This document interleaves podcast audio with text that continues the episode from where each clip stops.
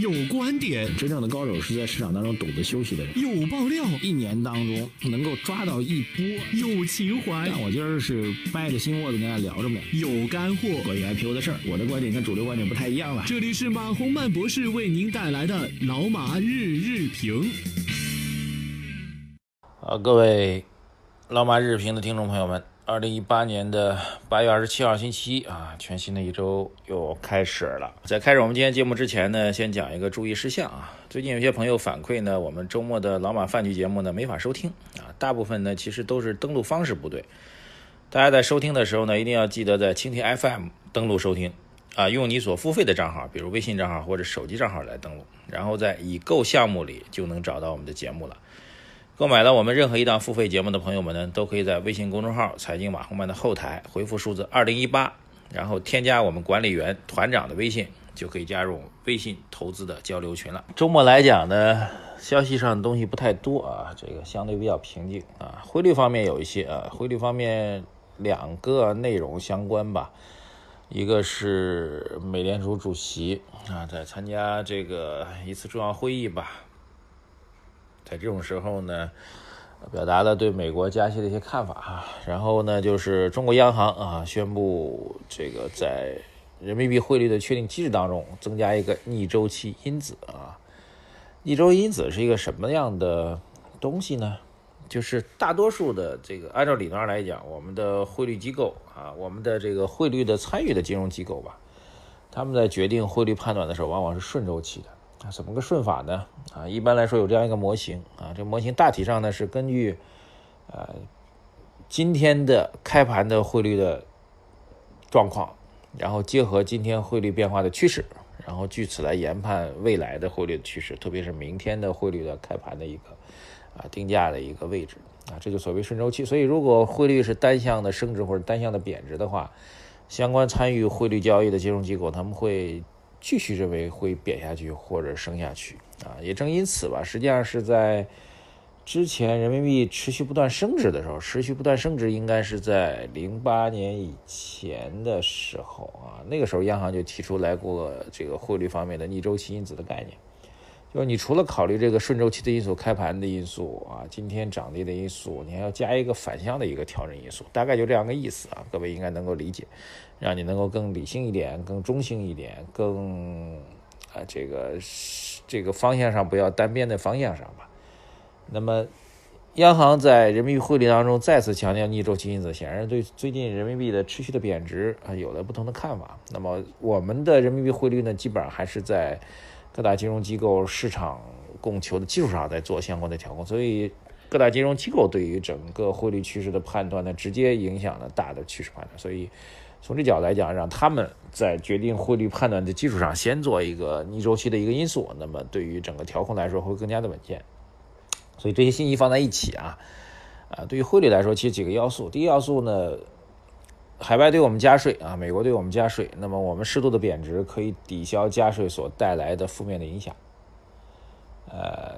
但这问题呢也要来全面来看啊，这比如对我们加征的百分之二十五啊，那么我们这边打比方啊，贬个百分之十啊，可以冲抵掉其中十个点的影响。那么剩下十五个点会如何呢？啊，这个有时间可以再跟大家详聊。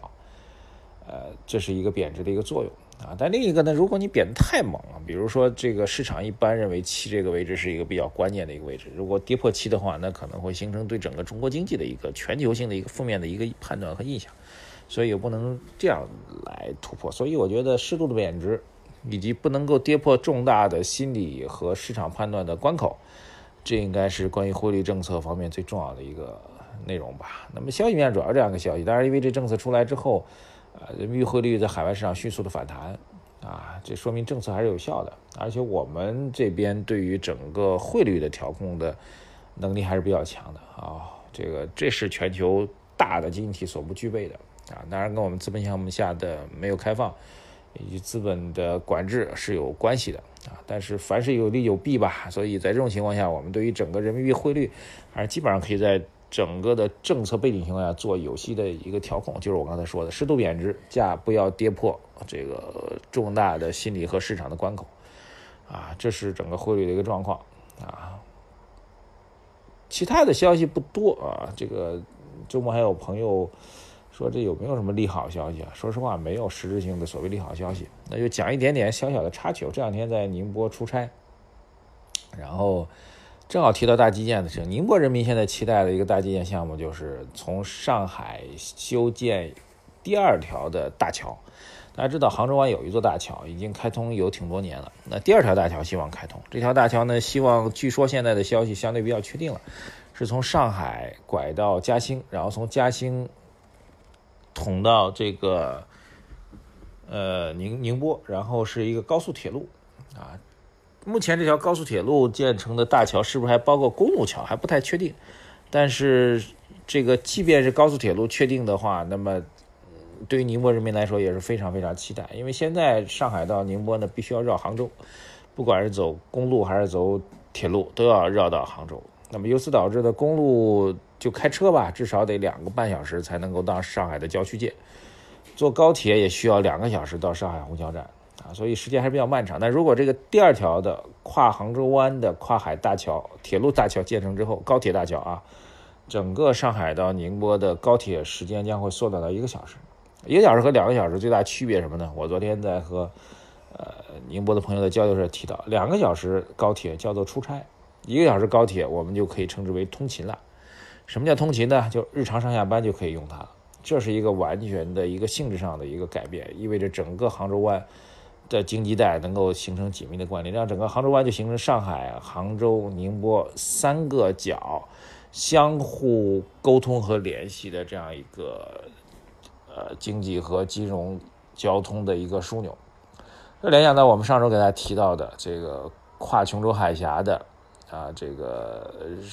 广东到海南的高速铁路加公路的隧道的建设，号称是一千五百亿。我上周曾经提到过啊，所以实际上，如果本周如果要讲另外一个热点的话，那就是很多券商金融机构都在出他们的研究报告。研究报告指导方向当然是大基建和大减税到底哪个更好？当然从这个心态上来讲，大家应该呼唤大减税。但大基建这事呢，如果能够做得好的话，我觉得也不是什么大问题，也是会对经济有带动作用。比如刚才提到的杭州湾的这三角关系能够正立正式建立起来，而不用上海到宁波必须要通过杭州，上海是可以直接到宁波，这个也是一个重大的一个经济基础的重大经济变化升级的一个突破。当然，这个杭州湾的所谓第二大桥吧，是不是和当下大基建建设有关系呢？我个人并没有，并不能够判断出来。呃，对，但是我觉得这个事情应该予以关注。所以大基建目前确定要启动，但是项目来讲，看来是在精选大资金、大的这个区域经济改变的这样一个项目当中去。啊，假如海南这个算一个，假如杭州湾这个算一个的话，那应该看到这样一个重要的逻辑。此外呢，大家当然期待比较多的大减税，到目前为止还没有实质性突破，我们要继续期待下去，啊，这就是目前经济政策形势。还有点留一个小尾巴，因为这几天频繁的出差，所以稍微有点忙，没有顾上看。但其实这几天就到了这个时间点，一般暑假接近尾声的时间点呢，国务院大督查就要行动了。今年的国务院大督查又派出了很多的小组赴祖国各地去进行督查了。但这个事儿我还没有仔细去研究，因为每年大督查都会给下半年的。至少几个月的经济运行产生比较大影响，但我现在还比较忙，没有顾上时间去仔细看一下。因为我们看的不只是新闻媒体报道的这个内容，还要看到大督查真正的指向会是什么。好吧，这个我们留一点点的这个开口哈，这个期待后面有机会跟大家做交流吧。一句亮眼的话，由相宜本草特约播出。天天盯盘心太累，眼角狂冒鱼尾纹。相宜本草三生中草药凝胶眼贴膜，让眼肌恢复活力，看得清，抓得准。微信小程序搜索“相宜会”即可购买。感谢相宜本草的支持。整个资本市场 上周因为国家队拉了两把没拉起来，嗯，拉两把没拉起来，然后成交量比较小，这反而会对多头造成一定的负面伤害。啊，这心态大家应该知道啊，有人来救你。你充满了期待，结果救了半天没救上来，你反而会更受打击。所以本周我们继续保持一个审慎的态度，好吧？在操作上保持审慎态度，在在心态上继续密切关注政策面的重大变化。好，谢谢大家，先聊到这里。呃，我们微信公众号财经马红漫等着您的留言、点赞和转发，谢谢大家，再见。